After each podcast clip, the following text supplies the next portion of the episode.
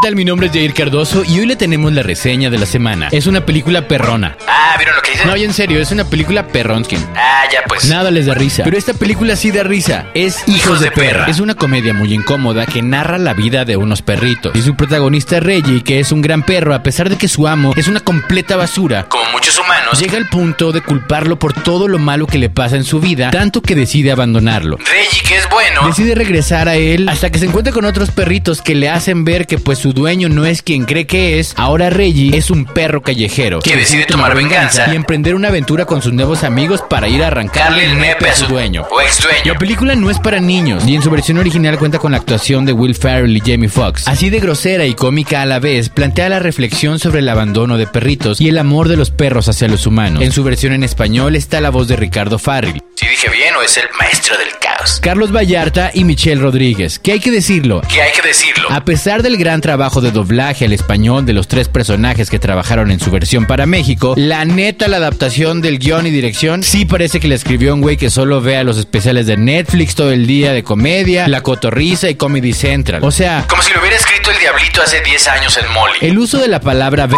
pierde chiste como a los 10 minutos y aunque tiene muchos aciertos en su tropicalización, sí da muchas veces más cringe que risa. Pero igual véala y ya nos cuenta. Si a usted le gusta Babe o El Porquito Valiente, El Oso Cocainómano o Mira quién habla ahora, pues esta película es para usted. Esta ya está en cartelera.